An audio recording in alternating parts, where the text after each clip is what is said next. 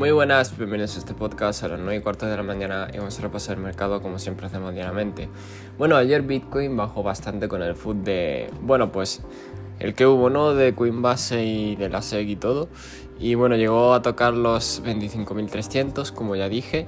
Y después de eso, un rebote fuerte y por lo menos a la zona de los 27.000 creo que rebotó, ¿vale? Así que fue una variación bastante eh, interesante, ¿no?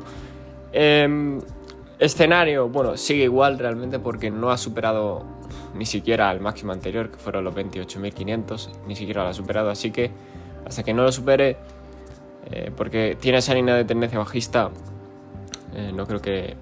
y lo rompa con volumen, evidentemente, no creo que veamos eh, un escenario muy diferente al, al, escenario principal que tengo, que son los 20-18K. Eh, pero evidentemente primero es necesario que pierda la zona de los 25.300 con fuerza antes de que realice cualquier movimiento. Si me voy a las criptos, pues sí que tienen bastante caída, entre el 1 y el 3% hoy. Eh, algunas excepciones, evidentemente, como siempre, pero nada de nada que destacar, a no ser que sea una noticia por fundamentales. Pasándome a los índices, me voy con el Nasdaq. Nada raro, nada de pérdida de fuerza de subida, sigue exactamente igual de fuerte. Así que no me extrañaría que siguiese subiendo, porque ni siquiera estamos viendo un rechazo muy fuerte del precio.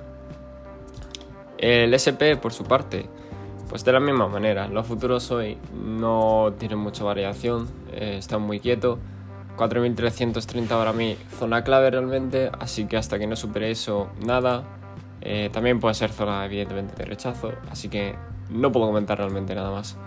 Lo que sí es interesante es el VIX, que perdió los mínimos de 2021. Está justo, justo. Los perdió, pero ahora mismo está por ellos. Y lo único que le queda son las zonas de 2020, las cuales, bueno, fueron curiosas porque rebotó bastante ahí el VIX. Así que tengo mucha curiosidad por ver cómo reacciona y dónde nos puede deparar esto. Porque es bastante importante. Normalmente eh, cuando está en estas zonas hay que hacer un... hay que vender los risk assets. Pero vamos, eso pasó por lo menos en todo 2022. Me voy con el dólar. Eh, se está formando una línea de tendencia al igual que Bitcoin bajista, que hasta que no la supere, pues me temo que seguirá la baja. Mm, espero retrocesos quizás a la zona de los 103,2, eh, pero no tengo mucha esperanza porque no se le ve con capacidad de caída. Y por último el oro, el cual lo está haciendo muy bien, ya lo comenté los otros días, porque no está cayendo con fuerza y se está manteniendo en esa zona. Y como siga así, va a terminar subiendo y va a terminar por eh, dar ganancias a los que están en largo, ¿vale?